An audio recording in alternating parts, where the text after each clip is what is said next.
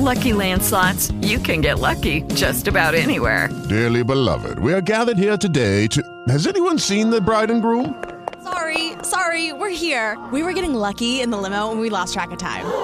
No, Lucky Land Casino, with cash prizes that add up quicker than a guest registry. In that case, I pronounce you lucky. Play for free at LuckyLandSlots.com. Daily bonuses are waiting. No purchase necessary. Void where prohibited by law. 18 plus. Terms and conditions apply. See website for details. Okay, round two. Name something that's not boring. A laundry? Ooh, a book club. Computer solitaire, huh? Ah, oh, sorry. We were looking for Chumba Casino.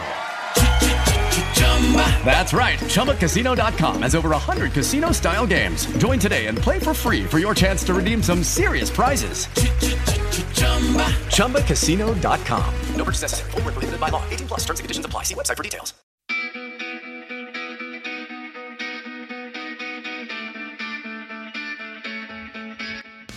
Olá, amigos antenados em mais um podcast da Ponte Preta no portal CBN Campinas. Desta vez, um podcast um pouco mais feliz, um pouco mais esperançoso, um pouco mais ameno do que os últimos podcasts. Afinal de contas, a Ponte Preta venceu na última rodada da Série B, venceu o Goiás por 2 a 1 A duras penas é verdade, aquele famoso ditado que se encaixa ao Botafogo do Rio, mas também se encaixa perfeitamente à Ponte Preta. Existem coisas que só acontecem com a Ponte.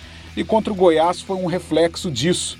A Ponte que fez um, um, primeiro tempo muito ruim, um primeiro tempo complicado, difícil, em que o Goiás tomou as ações logo no início do jogo, em que o Ivan praticou boas defesas e por pouco ali o, o Goiás não, não marcou o primeiro gol que poderia dar uma história diferente para esta partida. Mas isso não aconteceu. A Ponte conseguiu suportar a pressão do primeiro tempo, conseguiu se fortalecer no intervalo, principalmente com as mudanças executadas pelo técnico Gilson Kleina.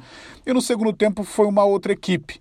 Claro que tecnicamente muito longe do ideal, mas foi uma equipe mais interessada, uma equipe que guerreou, uma equipe que competiu e por isso foi premiada com a vitória sobre o Goiás. A Ponte abriu o marcador com o Rodrigão, mas o curioso, o porquê que eu digo que existem coisas que só acontecem com a Ponte, o Rodrigão mal comemorou a bola deu a saída, né? O árbitro deu a saída de bola e a, o Goiás desceu e fez o gol de empate, né? Algo incrível é, nesta fase complicada que a Ponte vive e ainda, mesmo em dia de vitória, ter que passar por uma situação dessa curiosa, complicada, mas que se encaixa com o, sofri o sofrimento do torcedor ponte pretano. Mas de qualquer maneira, a Macaca acabou vencendo por 2 a 1 e na ocasião dormiu até fora da zona de rebaixamento, depois devido aos outros resultados, a Ponte Preta retornou à 17ª posição com 12 pontos. Mas esse eu acho que por enquanto é o menor dos problemas. Foi uma vitória em que aproximou o, o elenco da torcida, tanto é que no final do jogo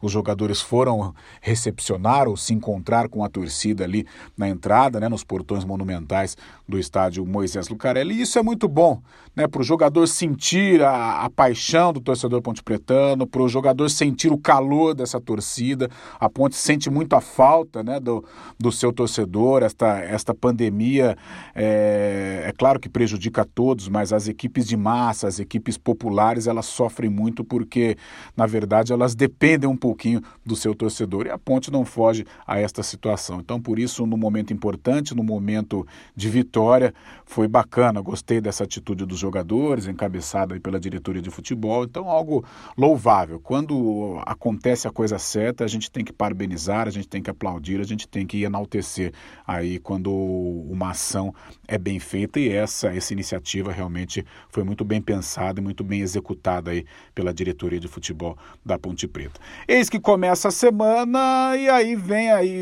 chega a notícia das dispensas ou quebra de contrato, encerramento de vínculo com o zagueiro Juan Renato e com o Renatinho. É, a meu ver, duas situações importantes. Eu acho que a diretoria agiu certo.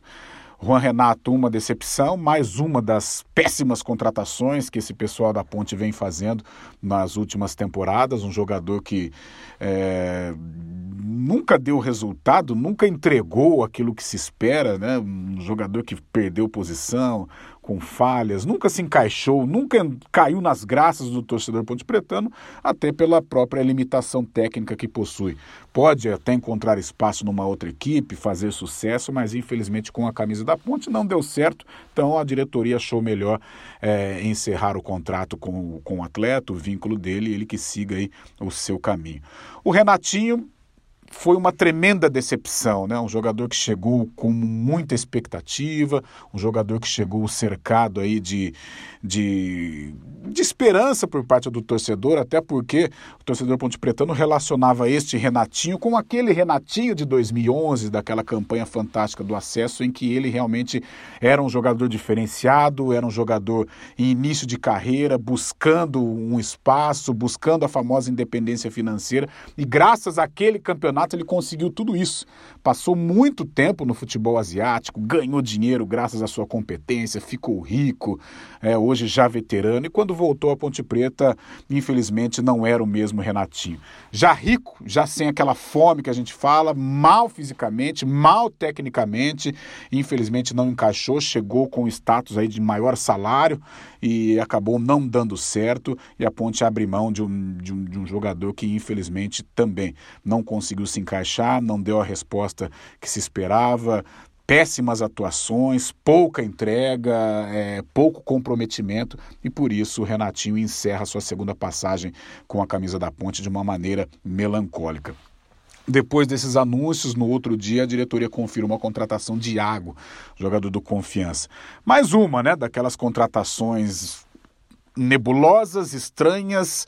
É, o jogador que, pelo, pelos comentários do torcedor do Confiança, é um jogador que chega com pouca credibilidade, né? Eu acho que nesse momento a Ponte precisa de jogador para realmente chegar e jogar, chegar e colocar a camisa de titular e, e assumir aí um, uma responsabilidade, não um jogador que vem como teste, como, como aposta. Pode dar certo? Claro que pode. O mundo do futebol é maluco, mas pelo retrospecto, pelo bate-papo com alguns torcedores do Confiança, a gente percebe que a tendência é de que seja mais uma daquelas contratações fracassadas, que aliás vem sendo uma tônica dessa diretoria de futebol da Ponte Preta. Então, esse foi o retrato ponte pretano da semana, uma semana mais leve, uma semana tranquila, em que o técnico Gilson Klena teve tempo para trabalhar essa rapaziada, ainda tem tempo né, para trabalhar esse time, para organizar, para manter a chama acesa da esperança aí, para tirar essa eh, a, a, ponte da zona de rebaixamento, né? Isso para enfrentar o CRB no próximo domingo, adversário forte, adversário que briga pelo acesso, adversário que está se preparando para consolidar esse acesso, se não for esse ano, em duas, três temporadas, eu acredito que o CRB vai sim disputar uma Série A de brasileiro e a ponte tem essa pedreira.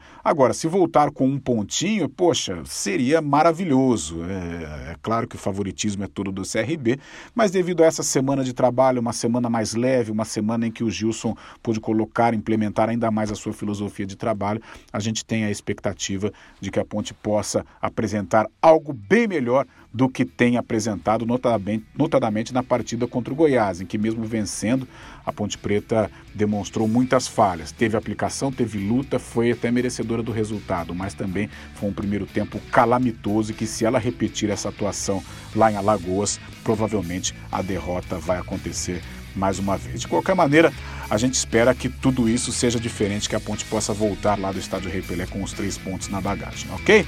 Podcast da Ponte fica por aqui, prometendo voltar na próxima semana aqui no portal da Rádio CBN Campinas. Um abraço, amigos, até a próxima.